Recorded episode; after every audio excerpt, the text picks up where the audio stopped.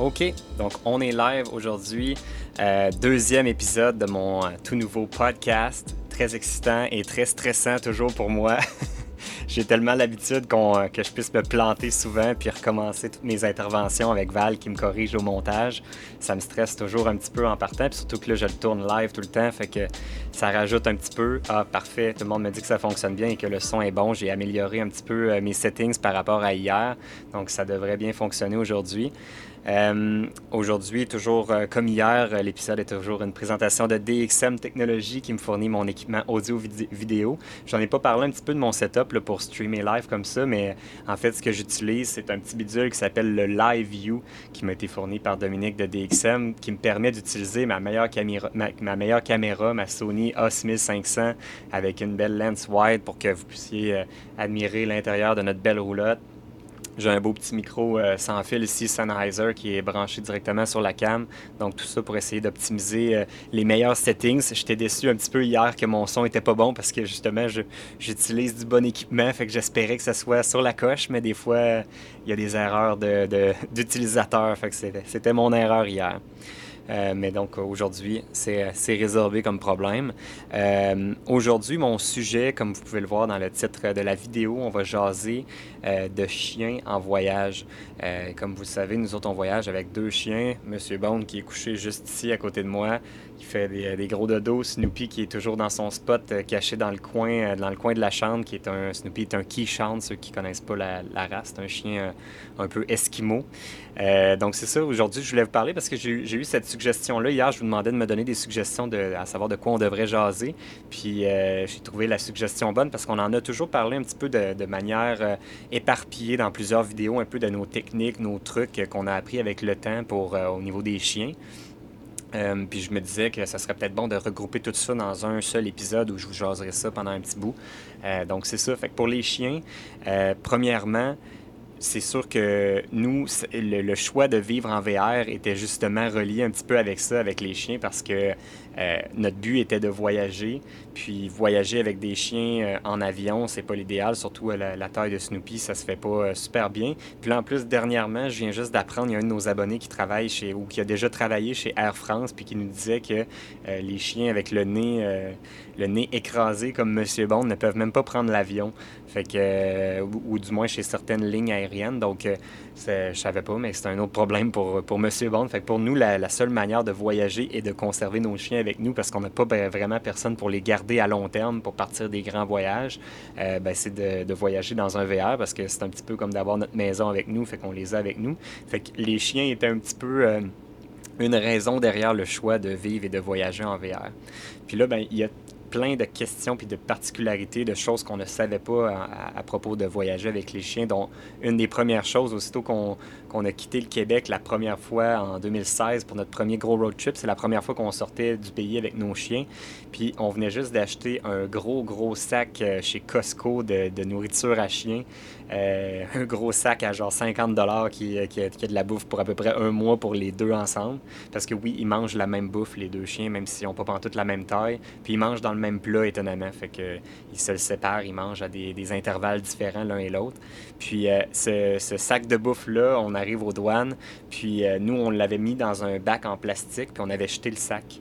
Euh, puis ça, c'était la première erreur qu'on a faite au niveau de la bouffe, c'est qu'on a, euh, on a mis la bouffe dans un bac en plastique, puis euh, aux douanes, ils doivent savoir c'est quoi la, recette derrière la nourriture, donc c'est quoi qui est la, bouffe qu'on donne à nos chiens, ils doivent savoir c'est quoi qu'il y a dedans.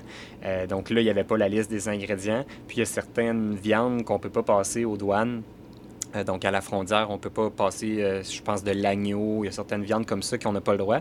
Puis, euh, ben là, ils ne pouvaient, pas, pouvaient pas être capables de vérifier. Fait que ce qui est arrivé, c'est qu'on s'est fait confisquer notre nourriture de chien.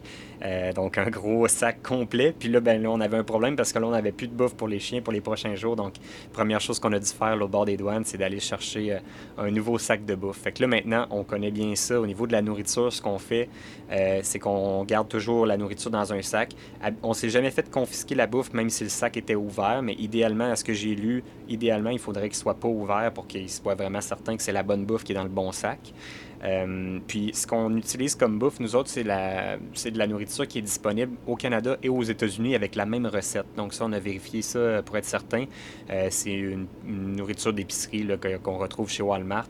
Il l'a partout, même au Mexique. On a passé quelques mois au Mexique, puis il y avait la même nourriture. Donc euh, on a été capable de, garder toujours la même bouffe. Sinon, avant ça, on, on dans la première année, il me semble, on avait changé de la bouffe Costco à une autre sorte de bouffe. Puis idéalement, ben là, dans ce temps-là, il faut comme la mélanger à mesure que vous faites le, changement d'une bouffe vers l'autre euh, pour éviter que les chiens soient malades. Euh, c'est assez sensible, ces petites bêtes-là. Fait que, euh, au niveau de la bouffe, c'est ça, c'est, un petit peu plus touché que, que de juste rester dans le même pays au niveau des douanes. Puis parlant de douane aussi, l'autre chose qui est bien importante, c'est d'avoir son, son, carnet de vaccin à jour, donc le carnet de santé du chien. Euh, vous voulez avoir euh, assurément le vaccin de la rage qui doit être à jour, puis vous voulez avoir le petit certificat qui donne euh, habituellement chez le vétérinaire quand vous le faites vacciner pour la rage. Vous pouvez demander qu'il vous fournisse une version anglophone aussi. Comme ça, quand vous allez passer aux douanes, vous allez avoir votre, votre preuve comme de quoi il est vacciné pour la rage. C'est le seul vaccin, à ma connaissance, qui est exigé lors du passage de, la, frontière canadienne-américaine. Puis même chose quand on est revenu du Mexique aussi. on ne se le fait pas demander toujours. Euh, je dirais que c'est à peu près 50% du temps où ils nous l'exigent euh, d'avoir le vaccin à jour, mais euh, de, temps en temps, ils le vérifient, fait que c'est bien important. Puis même, vous voulez vraiment l'avoir à jour parce que même, ça m'est arrivé dernièrement qu'un camping, je pense à Cap Canaveral, m'a exigé de fournir la preuve comme de quoi le chien était vacciné, ben, les chiens étaient vaccinés au niveau de la rage. Fait que les autres vaccins ne sont pas obligatoires, c'est vraiment la rage qui est vérifiée lors du passage aux douanes. Euh, prochain sujet dont je voulais jaser avec vous, euh, laisser les chiens dans le VR. Vous voyez, ça, c'est un sujet qui est un petit peu euh, controversé, fait que je vais essayer de peser mes mots en jasant de ça. Il y, a, y, a des, certains campings qui le, qui l'interdisent de laisser les chiens euh, dans, dans des VR. Euh, la plupart des campings n'ont pas nécessairement de politique à ce niveau-là, mais il faut juste pas qu'ils soient dérangeants. Euh, il y a beaucoup de gens qui le font. Nous-mêmes, on le fait aussi parce que, veut pas, nous autres, c'est notre maison. Il y a certaines, certaines activités qu'on va, qu'on va faire où on peut pas amener, exemple, on va visiter Disney, ben c'est sûr qu'on peut pas amener les chiens à Disney. Fait nécessairement, ils vont rester dans la roulotte pendant qu'on, pendant qu'on voyage, pendant qu'on fait notre activité. Nous, on a une, technique particulière qu'on a développée euh, au fil des années euh, pour ce qui est de laisser les chiens dans la roulotte. Euh, on a, dans les premières années, ça a été un petit peu différent. On est allé avec des commentaires de nos, voisins. il nous est déjà arrivé une fois qu'on s'était fait dire que les chiens avaient été un petit peu plus agités. Ça fait que depuis ce temps-là, on a changé un peu notre méthode. Maintenant, je vous dis qu'est-ce que nous, on fait, mais c'est sûr que pour vous, ça risque d'être différent parce que tous les, chiens ont tous des tempéraments différents. Il y a des chiens qui probablement vont, peu importe qu'est-ce que vous allez faire, vont japper toute la journée pendant que vous êtes parti. Ça, c'est peut-être un petit peu problématique parce que vous allez déranger tout le voisinage si vos chiens sont comme ça. Il y a des chiens qui vont, euh, qui, euh, qu'on peut un, petit peu contrôler leur environnement pour éviter qu'ils jappent. Ça, c'est le cas des nôtres. Euh, comment on fonctionne, nous autres? Monsieur Bond est plus du type agité, donc lui, il va aller dans une petite cage en toile qu'on va monter directement où il est couché présentement à côté de moi sur le divan. Snoopy, lui, est plus du type à aller se coucher en dessous du lit puis à, être assez tranquille. Euh, Snoopy, c'est un, un, chien, euh, il s'est improvisé, il s'est donné le travail de devenir un chien de garde, même si on y a jamais demandé. Donc lui, il faut vraiment pas qu'il entende les bruits extérieurs parce que sinon, là, il va japper quand il va avoir des gens, exemple, très proches de notre roulotte ou qui vont marcher puis être bruyants autour. Donc nous, ce qu'on fait pour régler ce problème-là, premièrement, on ferme tous les stars de la roulotte au complet pour qu'il n'y ait aucune vue, euh, visibilité sur l'extérieur de la roulotte. Donc ça, ça vient euh, enlever un des problèmes. La deuxième des choses, c'est qu'on leur met de la musique. Euh, avec le radio, quand même assez, pas, un, pas un, bruit hyper, hyper fort, mais au moins un, bruit supérieur à si quelqu'un parle proche de la roulotte à l'extérieur pour être certain qu'ils ne l'entendent pas. Donc, on laisse quand même toujours la radio rouler. Donc là, vous comprenez un peu plus l'importance de nos panneaux solaires, de notre génératrice pour être certain qu'on a de l'électricité pour ça. Donc, avec euh, cet environnement-là qui est fermé comme ça, ils n'entendent pas, ils voient pas, ils n'ont pas tendance à vouloir japper. Puis, étant séparés, les deux chiens, ben, ils vont pas avoir tendance à vouloir jouer ensemble ou, peu importe. Fait qu'ils vont rester chacun de leur côté, puis ça, réduit l'autre possibilité de, générer des jappements de chiens. Fait que ça, c'est ce qu'on fait un petit peu. Puis ça m'amène vers le prochain sujet qui est euh, l'énergie pour garder euh, une température constante, euh, agréable dans la roulotte, parce que, veut, pas, on les laisse dans un véhicule qui est moins isolé qu'une maison. Donc, s'il fait très chaud à l'extérieur, les chiens vont souvent avoir tendance à hum, ben, pas les chiens, mais l'intérieur de la roulotte peut se réchauffer rapidement s'il fait très chaud dehors. Même chose du côté de la, du froid s'il fait très froid. Donc, c'est très important d'avoir un climat agréable à l'intérieur de la roulotte. Donc, nous, comment on fonctionne? On a trois, quatre systèmes qu'on va utiliser pour garder une température constante. Euh, on a premièrement nos panneaux solaires euh, qui vont recharger nos batteries puis qui vont nous permettre d'utiliser les fans. On a deux Fantastic Fans. Il existe plusieurs marques de, ces fans-là. Dans le fond, c'est un fan avec un thermostat dessus. Euh, donc, quand il va faire assez chaud, la trappe de fan va s'ouvrir, le fan va partir. On en a un, nous autres, dans euh, la cuisine, puis un dans la chambre au fond là-bas. Donc, ça va créer vraiment un courant d'air dans la roulotte. Puis ça reste quand même assez frais généralement. C'est sûr que s'il fait, euh, je vous dirais, 25 degrés en montant, c'est pas assez efficace. On a besoin à ce moment-là d'embarquer sur l'air climatisé. Puis au niveau de l'air climatisé, bien, si on est dans un terrain de camping avec les branchements, c'est sûr que c'est pas un problème. Par contre, si on est euh, dans, un, euh, euh, dans un spot de boondocking ou si on n'est pas branché à quelque part, bien, là, on va utiliser la génératrice qui va nous permettre de faire fonctionner l'air climatisé à long terme. Euh, ça se fait de faire fonctionner l'air climatisé sur des batteries, mais ça prend vraiment plus de panneaux solaires que ce qu'on a présentement. Ça prend un très gros inverter pour euh, convertir le courant. Ça prend idéalement un autre module qu'on met sur l'air climatisé pour qu'il appelle ça un soft start pour qu'elle démarre lentement. Donc ça se fait, mais ça prend un setup euh, assez élaboré qu'on n'a pas nous autres. on utilise la, la, génératrice dans ce temps-là, mais je vous dirais que c'est assez rare qu'on en a besoin.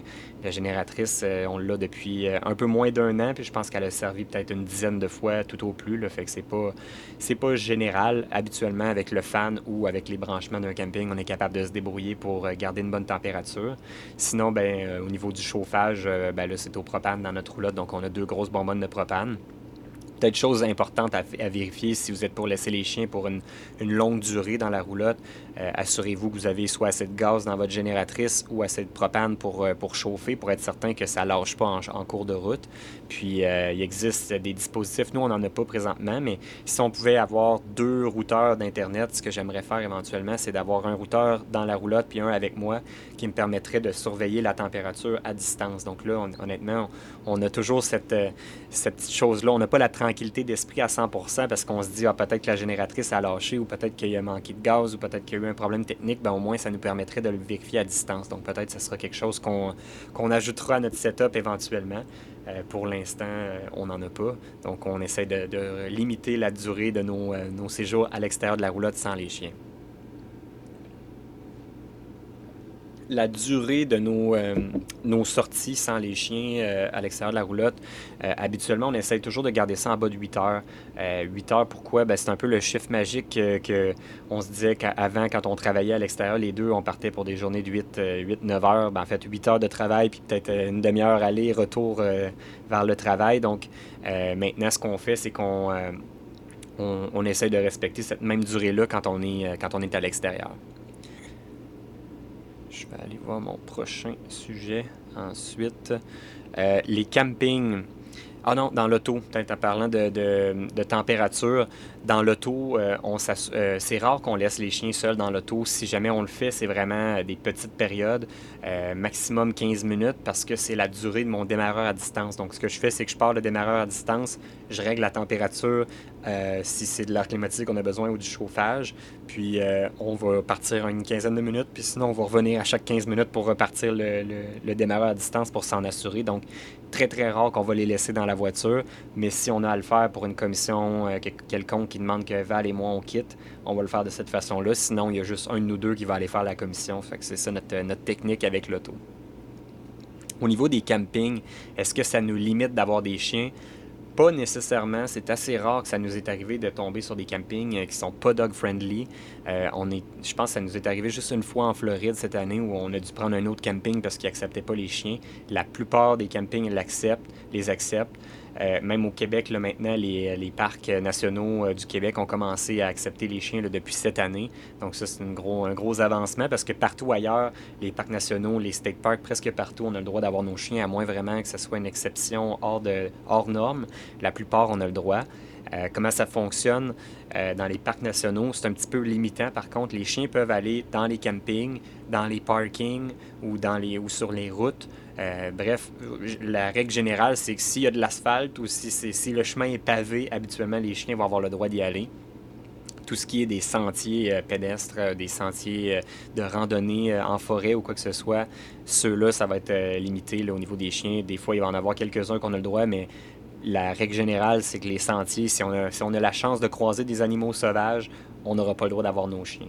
Donc, dans ces endroits-là, comment on fonctionne, nous autres, c'est qu'on va aller leur faire prendre une grande, grande marche dans le camping, soit euh, deux, trois tours du camping pour être certain que les chiens ont fait euh, l'exercice nécessaire pour qu'ils soient tranquilles pour le reste de la journée. Après ça, on va faire notre, euh, technique de tout renfermer la roulotte, mettre la musique, s'assurer que la température est confortable. Et après ça, on va aller faire nos randonnées puis nos activités avant de revenir après ça. Puis quand on va revenir, on refait la même chose, une autre grande marche dans le camping pour, pour les épuiser.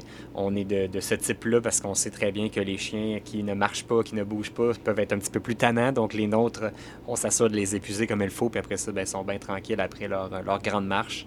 Fait que c'est bien important de faire ça comme ça. Euh, quand on voyage, mon, prochain sujet qui va, euh, vous faire peur peut-être un petit peu, les puces et les tiques. Les puces et les tiques, c'est un problème qu'on a vécu euh, dans notre première aventure avec euh, très peu d'expérience. Euh, on a, les chiens ont attrapé ben Snoopy, surtout en Californie, au Mexique. Il y a, eu quelques tiques qui, l'ont, qui se sont accrochés à lui, surtout qu'il y a un, gros poil très long.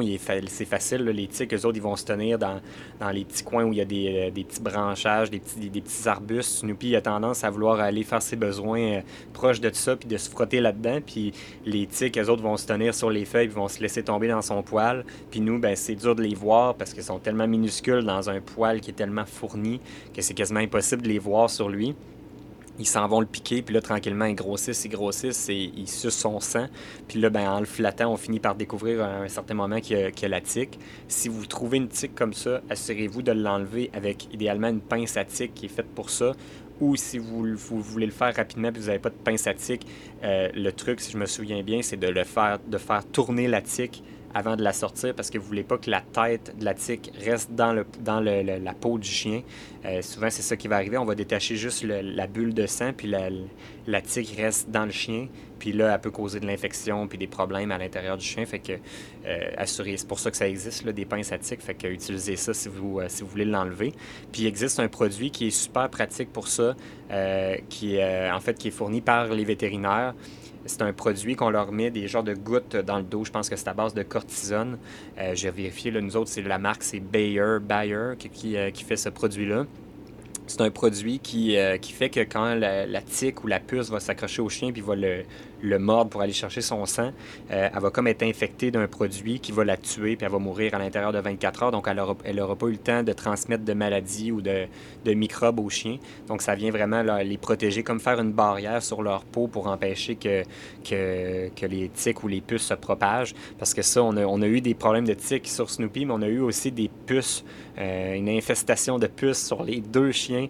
On les voyait plus sur Monsieur Bond parce qu'il y a un poil court, donc c'est lui qui était comme notre indicateur à savoir Puis euh, Monsieur Bond, à chaque fois, on passait notre doigt dans, son poil, puis on voyait plein de puces. Puis ça a été hyper dur de s'en débarrasser. On les lavait, on les lavait, ça partait pas. Jusqu'à temps que finalement on est chez le vétérinaire, puis qu'on essaye ce produit-là. On avait essayé des produits euh, cheap là, chez Walmart, puis ça fonctionnait pas. Mais ce produit-là, chez le vétérinaire qu'on a eu, en quelques jours, les puces euh, sont, toutes mortes. Inquiétez-vous pas en passant, la plupart des puces, je sais pas si c'est général sur toutes les variétés de puces, mais les puces que les chiens attrapent ne veulent pas des humains. Donc, ce ils, peuvent vous piquer quelquefois, mais ils ne peuvent pas se nourrir de notre sang. Ils ont besoin du sang des chiens pour survivre. Donc, euh, nous autres, on est quand même à l'abri avec ça. Fait que c'est pas un problème de ce côté-là. Euh, mais euh, bref, ce produit-là, maintenant, on, fait le traitement à tous les mois. Puis on, doit les surveiller quand même parce que ici, dans le camping, déjà, hier, je les promenais, puis on les voit, les puces sauter sur les chiens. Euh, il, y en a, euh, il y en a partout, là, surtout dans les régions plus chaudes, mais même au Québec, ça commence à arriver parce que je sais pas si c'est nous qui les avons amenés l'année passée, puis que là, il y a plein de puces par notre faute. Mais euh, mais en Floride, du moins, puis en Californie, c'est vraiment chose commune. Donc, si vous faites des road trips, vous allez probablement vous frotter à ces problèmes-là. Fait que je vous suggère fortement, quand vous irez faire vacciner vos chiens pour la rage, demandez-leur le produit qui empêche les puces et les tiques. C'est bien, bien pratique, puis ça va vous sauver bien des euh, prochain sujet, la route. Euh, comment ça se passe avec les chiens pour euh, quand on part sur la route pour des, longues routes? Parce que je veux pas souvent on part en road trip. Nous on part du Québec, si on regarde sa map, le Québec il est très loin, fait que les premières journées souvent de route qu'on va faire sont des longues longues journées. Comment ça se passe avec les chiens? Je dois avouer que nous autres, on a quand même de la chance parce que nos chiens sur la route, ils sont très, très tolérables. Euh, on leur a euh, vraiment conçu un petit endroit vraiment parfait dans, notre camion. Même le choix de notre camion a été fait un petit peu euh, en pensant à nos chiens. Le, Ford F-150, ce qui est le fun, c'est quand on lève les bancs à l'arrière, on a un plancher complètement plat qui est quand même bas, donc ils sont capables d'embarquer, de sortir facilement du, camion. Puis, ils ont vraiment accès. Nous autres, on met rien du tout dans la cabine en arrière. On n'a pas d'enfants, ça fait que la, banquette arrière ne nous sert pas. Puis nous, on a la version avec la plus grande cabine, donc ils ont vraiment beaucoup d'espace en arrière. On a même un endroit où on peut mettre le, plat d'eau, le plat de bouffe. Fait que autres, ils peuvent quand même manger. Ils sont pas pour une longue route, je vous dirais, de plus de 2-3 heures. On va leur mettre de l'eau, on va leur mettre de la bouffe. S'ils ont faim, ils peuvent manger.